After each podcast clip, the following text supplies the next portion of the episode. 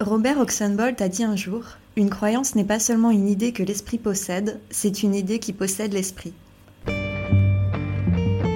Vous l'aurez compris, c'est l'heure de la bulle psy. Bonjour, je m'appelle Célia, je suis passionnée de psychologie humaine et j'aimerais partager avec toi mes apprentissages. Installe-toi confortablement et laisse-moi te guider dans ton voyage vers ton bien-être. Aujourd'hui, on va parler de croyances limitantes et particulièrement des croyances que nous développons à cause de notre entourage, surtout dans notre enfance, et qui nous restreignent une fois adultes. Ce que j'entends par croyances limitantes, c'est les idées que nous nous faisons de nous-mêmes et du monde qui nous entoure.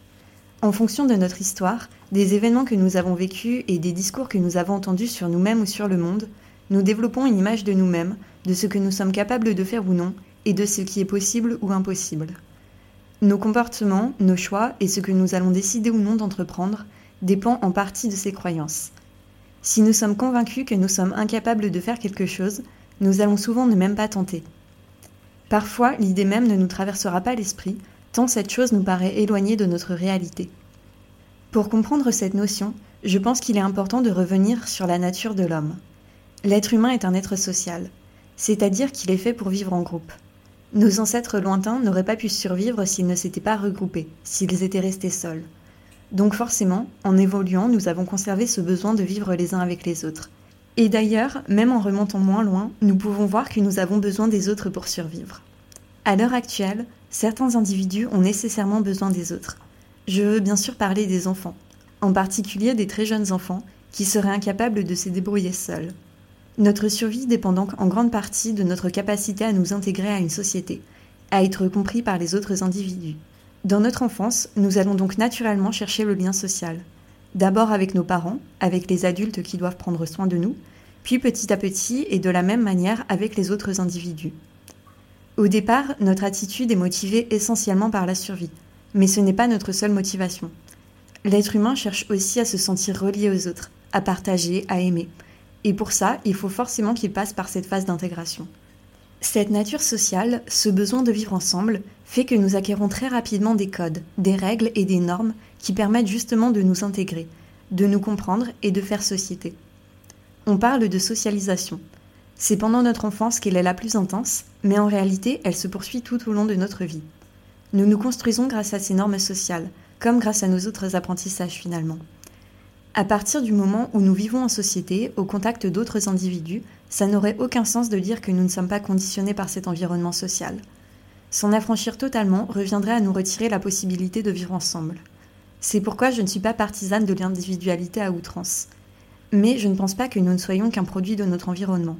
Je crois que nous avons toujours une marge de liberté. Nous y reviendrons. Dans notre voyage vers nous-mêmes, je crois qu'il est important de prendre conscience de l'impact de notre environnement sur notre construction. C'est par cette prise de conscience que nous pourrons choisir de nous émanciper des conditionnements qui nous pèsent, des projections qu'ont fait d'autres individus sur nous-mêmes. C'est le but de l'émission d'aujourd'hui. On a parlé un peu du processus de socialisation, et j'aimerais qu'on y revienne un peu plus en détail. En sociologie, le mot socialisation est utilisé pour désigner le processus par lequel la société façonne les individus. Ce processus a été pas mal étudié par le sociologue Pierre Bourdieu.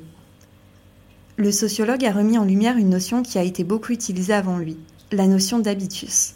Ce n'est pas lui qui a inventé ce terme, qui était déjà employé par Aristote par exemple, mais Bourdieu a vraiment apporté un regard sociologique à cette notion. Pour la définir simplement, la notion d'habitus désigne notre manière d'être, nos préférences, nos pensées, notre style de vie, nos perceptions ou nos valeurs qui découlent directement du processus de socialisation dont nous venons de parler. Pour Pierre Bourdieu, les individus sont influencés par un environnement qui leur donne des prédispositions à agir. C'est pour ça que si on veut comprendre les comportements de quelqu'un, il ne faut pas simplement étudier le système de stimulus-réaction immédiate. Une réaction ou un comportement est toujours induit effectivement par un stimulus déclencheur, mais aussi par des circonstances antérieures, par les histoires de l'individu, qu'elles soient personnelles ou collectives, par son vécu, par ses apprentissages, etc. Pierre Bourdieu a par exemple étudié le choix des études des nouveaux élèves bacheliers. C'est vraiment un domaine dans lequel on peut voir que l'environnement dans lequel on grandit va conditionner nos choix. Pierre Bourdieu montre que les élèves ne portent pas le même regard sur les études en fonction du milieu duquel ils sont issus. Des systèmes d'opposition et de préférence existent au sein de leur famille et ils les intègrent en grandissant. Notre habitus influence nos décisions. Mais Bourdieu dit aussi que l'habitus n'est jamais figé. Ce n'est pas un destin ou une fatalité, mais un système ouvert qui se modifie tout au long de notre vie, en fonction de nos expériences. Malgré tout, il est difficile de changer son habitus. Enfin, plutôt, il est difficile de le modifier si nous n'avons pas conscience de ce qu'il est à la base. Parce que généralement, nos expériences vont confirmer notre habitus, le renforcer. Soit parce que nous n'allons pas nous ouvrir à de nouvelles expériences, à des choses qui sortent de notre routine ou de notre quotidien, soit parce que nous allons percevoir et interpréter ces nouvelles expériences en fonction de notre habitus déjà ancré, et que nous allons inconsciemment chercher à confirmer ou à valider ce que nous savons ou ce que nous croyons savoir. Ce mécanisme est appelé biais de confirmation. Naturellement, l'être humain cherche la stabilité et la sécurité. La peur de l'inconnu fait qu'il n'aime pas le doute, et donc il sélectionne les informations qui vont dans le sens de ses croyances ou de ses connaissances, pour éviter de se retrouver confronté à des doutes ou à des remises en question. Léon Festinger a mené de nombreuses expériences qui montrent que l'être humain aspire à la stabilité et à la cohérence cognitive. Et donc il est difficile de remettre en question ses croyances tant qu'il les considère comme des connaissances. Si une idée ou même un fait est en contradiction avec ses croyances, l'être humain va souvent naturellement l'abandonner ou simplement la nier. Il ne cherchera pas à tester la réalité de sa croyance, tant celle-ci est ancrée et lui semble vraiment être la norme. Il est difficile de se défaire de ses croyances, mais pas impossible. Et donc, le but de cette émission est de vous aider à prendre conscience de vos propres croyances sur vous-même ou sur le monde, pour abandonner celles qui vous pénalisent ou vous restreignent dans votre développement. Je vous proposerai à la fin quelques questions pour vous y aider.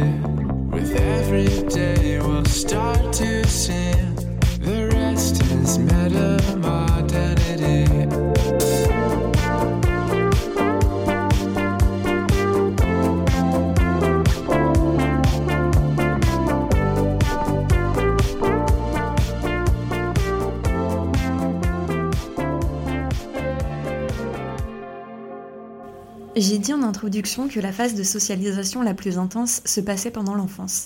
Et c'est aussi pendant l'enfance que nous allons développer notre perception de nous-mêmes. Donc il n'est pas étonnant que l'une influence l'autre. À la naissance, ce que l'on appelle le soi, c'est-à-dire l'ensemble des connaissances qu'un individu a de lui-même, n'existe pas. Au début de sa vie, l'enfant ne se perçoit pas comme un être unique et indépendant. C'est en grandissant que cette perception de soi va apparaître, et nous allons voir comment elle peut dépendre de notre vie sociale, et du regard que les autres ont sur nous. La psychologue du développement Suzanne Harter parle de six étapes dans le développement du soi. La deuxième de ces phases va des 4 aux 7 ans de l'enfant. À ce moment-là, celui-ci est capable de faire une comparaison entre soi passé et soi futur, Mais cette comparaison est très idéalisée, et l'enfant confond souvent ses compétences désirées et ses compétences réelles. Sa perception de lui est donc très positive. C'est aussi à cet âge-là que l'enfant commence à prendre conscience du regard des autres sur lui et sur ses compétences. Il va s'appuyer sur ce regard pour déterminer qui il est. On parle de soi miroir social. Pour lui, le regard des autres est un miroir lui renvoyant son reflet. On voit très bien ici que nous pouvons développer n'importe quelle croyance sur nous-mêmes en fonction du regard de l'autre. Si durant cette phase, un de nos parents porte sur nous un regard négatif, en disant par exemple que nous sommes colériques, nous allons croire que nous le sommes. Peu importe que ce soit vrai ou faux, nous allons adopter cette croyance et nous construire en fonction d'elle. Ce n'est que dans les phases suivantes que l'enfant devient capable de prendre du recul vis-à-vis de ce que pensent les autres de lui. Mead est un sociologue et sociopsychologue américain. Il est considéré comme le fondateur de la psychologie sociale et il a beaucoup étudié le lien entre socialisation et identité. Il considère lui aussi que la formation de l'identité est nourrie et orientée par la vie sociale. Pour lui, le soi est divisé en deux parties, le moi et le je. Le moi est la partie sociale et culturelle. Généralement, il pousse un individu à se conformer aux codes et aux normes. Et au contraire, le jeu est la partie plus individuelle. Mais même le jeu est soumis aux pressions sociales. La différence est qu'au lieu de s'y conformer, le jeu est la partie qui nous pousse à nous développer individuellement.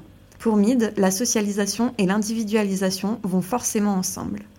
La perception qu'a un individu de lui-même dépend en grande partie de son intégration au monde social, le développement de l'identité se fait en fonction des pressions sociales.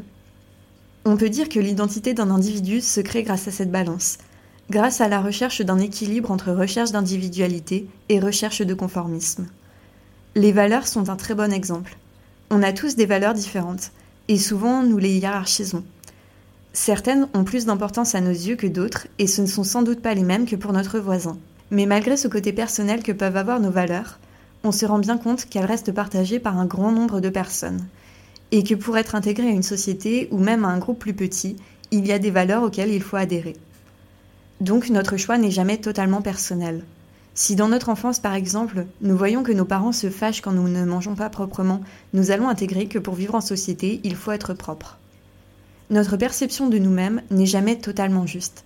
Elle découle souvent de croyances que nous avons développées et intégrées au fil de nos interactions sociales, et que nous avons ensuite entretenu, soit pour répondre à notre besoin d'appartenance, comme le met en avant Mead, soit parce que nous croyons ce que nous renvoie le miroir social, comme le dit Arthur. On vient de voir que dans notre enfance, avec l'étape du soi miroir, on développe certaines croyances, et que nous ne sommes pas tout de suite capables de les remettre en question. Ces croyances sont donc perçues comme des vérités sur nous-mêmes ou sur le monde. Et même si en grandissant, nous sommes en mesure de prendre de la distance vis-à-vis -vis de ces croyances, c'est assez difficile de le faire. Le soi est résistant au changement. Je veux dire par là que nous avons une vision de nous-mêmes stable dans le temps. Nous cherchons la cohérence et la continuité. C'est cette stabilité qui nous permet de définir notre caractère, indépendamment de nos variations d'humeur ou d'attitude. Et quand nous cherchons à définir notre personnalité, justement, nous allons chercher dans notre mémoire des éléments qui confirment un trait de caractère. Si on nous demande si nous sommes plutôt extravertis ou introvertis, par exemple, nous allons repenser à la manière dont nous nous comportons lorsque nous sommes en groupe, nous allons nous auto-évaluer en fonction de plusieurs situations que nous avons vécues. Mais nous ne pouvons pas nous remémorer avec précision absolument toutes les situations qui peuvent nous permettre de répondre à la question. Notre mémoire est sélective. Nous allons plus facilement repenser à certaines choses et en oublier d'autres. C'est plus facile de se remémorer des éléments qui confirment la perception de nous-mêmes qui est déjà la nôtre. Pour reprendre l'exemple précédent, si nous nous croyons introvertis, nous allons nous souvenir plus facilement des moments et des comportements qui confirment cette croyance. La psychologue Hazel Rose Marcus utilise l'expression schéma de soi pour parler des généralisations que nous faisons sur nous-mêmes à partir de nos expériences passées. Les schémas de soi servent à confirmer une dimension qui nous paraît importante dans la définition de nous-mêmes. Notre perception de nous dépend de nos souvenirs, et la manière dont nous sélectionnons ces souvenirs dépend de notre perception de nous-mêmes. C'est pour ça qu'il est difficile de se débarrasser des croyances limitantes. Ça demande de faire un effort supplémentaire, de se forcer à aller chercher des souvenirs qui s'opposent à cette croyance. Ce n'est pas ce que nous faisons naturellement. Un autre élément peut expliquer qu'il est difficile de remettre en question ces croyances. C'est le fait de toujours évoluer dans les mêmes milieux, de côtoyer les mêmes personnes. Généralement, nous avons tous une vie quotidienne assez routinière. Nous évoluons toujours dans les mêmes environnements, avec les mêmes personnes, sans vivre trop de gros changements. C'est difficile dans ces conditions de tester ses croyances. Les personnes que nous connaissons ont des attentes vis-à-vis de nous et nous allons inconsciemment avoir tendance à répondre à leurs attentes. Et en faisant ça, nous allons renforcer nos croyances limitantes puisque nous allons nous créer encore davantage de souvenirs qui confirment ces croyances et qu'il sera donc facile de se remémorer. On va encore utiliser cet exemple d'introverti ou extraverti. Imaginez que depuis votre enfance, vos parents disent que vous êtes plutôt calme, réservé et silencieux. Si on reprend la notion de miroir social dont parlait Suzanne Harter, on comprend facilement que vous vous soyez construit en fonction de ce discours. Donc, dans votre famille, vous avez l'habitude d'être plutôt introverti, et ce, depuis longtemps. Et logiquement, votre entourage agit avec vous en fonction de ce trait de personnalité. Peu importe qu'il s'agisse d'une vérité ou d'une croyance, c'est ce que les membres de votre famille perçoivent de vous, et ils se comportent en fonction de ça. Ils peuvent vous laisser très peu de possibilités de vous exprimer, ne pas beaucoup vous questionner, ne pas vous laisser énormément de place dans une discussion, parce qu'habituellement, vous ne prenez pas cette place. Et forcément, vous allez avoir du mal à faire changer ces habitudes et à aller à l'encontre de ces croyances limitantes.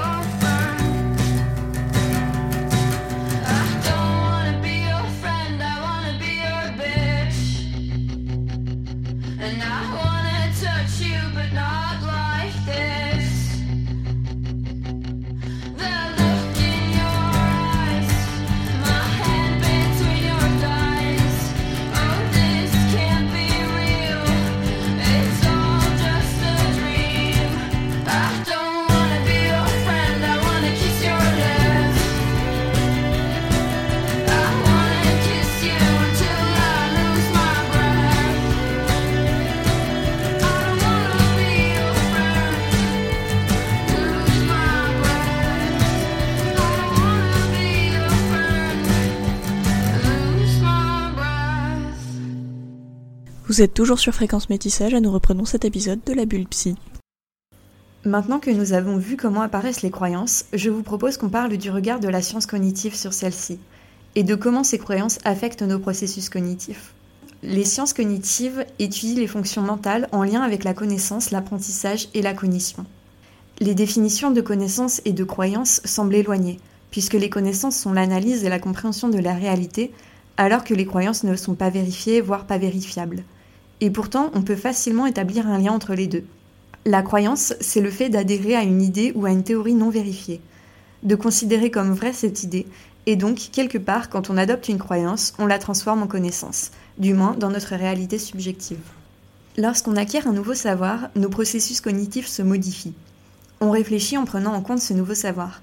De la même manière, lorsque l'on croit quelque chose, que l'on est persuadé que cette croyance est une réalité, on réfléchit et on agit en en tenant compte. Le premier processus cognitif dont j'aimerais qu'on parle, c'est la mémoire. On l'a déjà évoqué, donc c'est juste un petit rappel, je ne vais pas redévelopper une deuxième fois.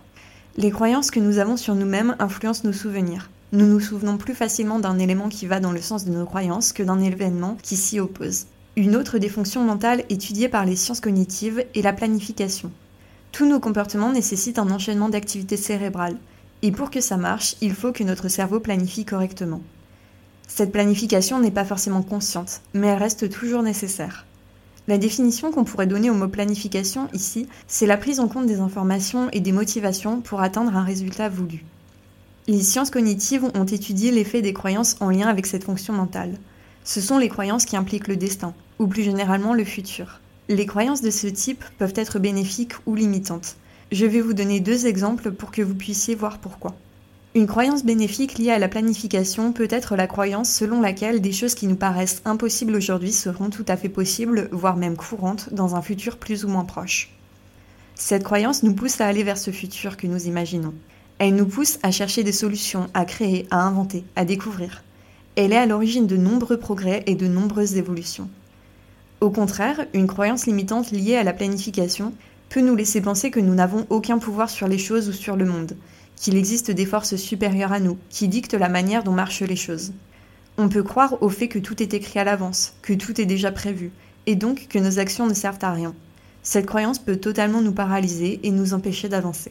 La fonction de planification est donc directement influencée par nos croyances, mais ce n'est pas la seule. Nos croyances ont aussi une influence sur notre sens moral. Vivre suppose de faire des choix. Nous sommes presque constamment obligés de choisir entre plusieurs options. Ces choix ne sont pas toujours importants, mais lorsqu'ils le sont, il est plutôt rare que nous prenions notre décision uniquement en fonction de ce qui est bon pour nous, en fonction de ce qui nous apporterait le plus de bénéfices d'un point de vue individuel.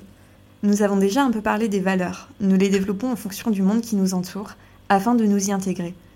Nos choix sont souvent influencés par notre sens moral, et ce sens moral tient compte des autres, de la société, du groupe dans lequel nous évoluons, peu importe les relations que nous entretenons. Nos choix découlent donc de notre perception du regard des autres, et des croyances que les autres individus nous poussent à adopter. Nos performances aussi sont impactées par nos croyances limitantes. J'aimerais qu'on parle de deux cas pour lesquels des expériences ont été réalisées et qui confirment que le fait de croire quelque chose va jouer un rôle sur ce que nous sommes capables de faire ou non. La première expérience concerne les stéréotypes. Certains groupes sociaux sont victimes de stéréotypes discriminants. Par exemple, on entend souvent que les filles sont moins douées en maths que les garçons. Ces stéréotypes sont des croyances limitantes collectives. Ils n'ont pas de fondement réel, mais ont été tellement répétés que certaines personnes ont fini par y croire et par en faire leur réalité. Une étude a été réalisée par Steele et Aronson, avec des personnes issues d'un groupe social victime de ce genre de stéréotypes, des personnes jugées collectivement moins intelligentes que les autres à cause de leur origine sociale. Pour cette expérience, Steele et Aronson ont sélectionné deux groupes de personnes. La moitié des participants de chaque groupe étaient victimes de stéréotypes, l'autre moitié n'en était pas victime.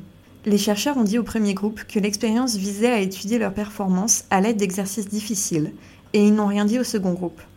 Cette expérience a validé l'hypothèse selon laquelle le fait de mentionner la difficulté de l'exercice activait chez les personnes victimes de stéréotypes un comportement d'infériorité, un sentiment de menace, et que leur performance était donc moins bonne. Dans le groupe qui n'avait reçu aucune information sur l'exercice, les participants victimes de stéréotypes et les participants non victimes ont obtenu les mêmes résultats. En revanche, dans le groupe qui avait reçu des informations, les personnes victimes de stéréotypes ont beaucoup moins bien réussi que les autres. D'autres expériences ont confirmé cette théorie. Tony Schmeder est une chercheuse en psychologie sociale. Elle explique cette influence par le fait que la menace du stéréotype engendre trois réactions. On remarque une augmentation du niveau de stress, une augmentation de la vigilance en ce qui concerne le niveau de performance et la tentative d'oublier le stéréotype. Ces trois processus diminuent la mémoire de travail, et donc les performances s'en retrouvent affectées. Le deuxième exemple dont j'aimerais parler pour illustrer comment les croyances limitantes impactent nos performances est une croyance liée à l'intelligence. La psychologue Carol Dweck a beaucoup étudié le sujet. Elle met en avant deux manières de concevoir l'intelligence, deux croyances. La première croyance est que l'intelligence est stable dans le temps, elle n'évolue pas ou très peu. Et la deuxième croyance, c'est l'inverse, donc l'intelligence est une capacité que l'on peut développer. Carol Dweck montre deux choses. La première, c'est que l'adhésion à l'une ou l'autre de ces croyances se fait en fonction de notre environnement social. Lorsque les parents félicitent leurs enfants pour leurs compétences et non pour leurs efforts, les enfants ont tendance à adhérer à la première croyance, celle d'une intelligence stable dans le temps et peu malléable. En revanche, lorsque les parents félicitent leurs enfants pour leurs efforts, les enfants envisagent plus l'intelligence comme une compétence qu'ils peuvent développer. Le deuxième constat que fait Carol Dweck, c'est que l'adhésion à l'une ou l'autre de ces croyances a un impact sur nos performances. Elle montre par exemple qu'on peut prédire la progression scolaire des enfants en fonction de ces deux croyances. En réalisant une étude sur deux ans, la psychologue a montré que les notes des enfants croyant que l'intelligence était stable sont restées similaires, alors que pour ceux croyant que l'intelligence était une capacité à développer, les notes ont progressé. Le comportement face à l'échec change aussi en fonction de notre vision de l'intelligence. Les échecs sont beaucoup mieux perçus pour les personnes pensant que l'intelligence peut évoluer. Ces personnes sont beaucoup plus tolérantes vis-à-vis d'elles-mêmes et de leurs difficultés que les autres. On voit vraiment ici que nos croyances peuvent nous influencer au quotidien. Et donc maintenant, j'aimerais vous proposer un petit exercice pour vous aider à repérer vos croyances limitantes, pour peut-être vous en débarrasser ensuite. Je vous invite pour les quelques minutes qu'il nous reste à prendre de quoi écrire et à vous mettre dans un endroit calme. Je vais vous proposer quelques petites questions je vous encourage à prendre quelques minutes pour y réfléchir posément, pour y répondre. Si vous n'avez pas le temps tout de suite, vous pouvez noter les questions pour y revenir lorsque vous le souhaiterez. Comment votre entourage, donc par exemple votre famille, vos professeurs, vos camarades de classe ou vos amis, vous décrivaient lorsque vous étiez enfant? Quelles sont les phrases que vous vous souvenez avoir beaucoup entendues à votre sujet? Que ce soit sur votre caractère, sur votre attitude ou même sur votre physique? Souvenez-vous de ce qu'on disait à votre sujet, que ce soit positif ou négatif. Vous pouvez aussi vous demander ce que vous pensez de cette description aujourd'hui, avec votre regard d'adulte. Que vouliez-vous devenir lorsque vous étiez enfant? Quels étaient vos rêves? Et comment ces rêves ont-ils été reçus par votre entourage? Est-ce que vous vous êtes senti écouté et compris? Qu'est-ce que votre entourage aurait aimé vous voir faire? Comment avez-vous reçu ces projections? Est-ce que vous avez pensé que c'était ce qui vous correspondait? Si vous n'aviez pas eu cet entourage ou cet environnement, qui pensez-vous que vous seriez devenu? Et enfin, les dernières questions. Quelles sont les actions que vous avez réalisées pour faire plaisir ou pour rendre fier votre entourage? Est-ce que vous le referiez ou bien est-ce que vous choisiriez un autre chemin? N'hésitez pas à relire tout ça plus tard, à tête reposée, et à vous interroger sur ce qui influence votre vie à l'heure actuelle, et sur les croyances que vous aimeriez abandonner. Je vous remercie de m'avoir écouté. On se retrouve bientôt dans une nouvelle bulle psy. En attendant, vous pouvez toujours me retrouver sur Insta sous le pseudo Sagittérapie. Je vous souhaite une très belle journée.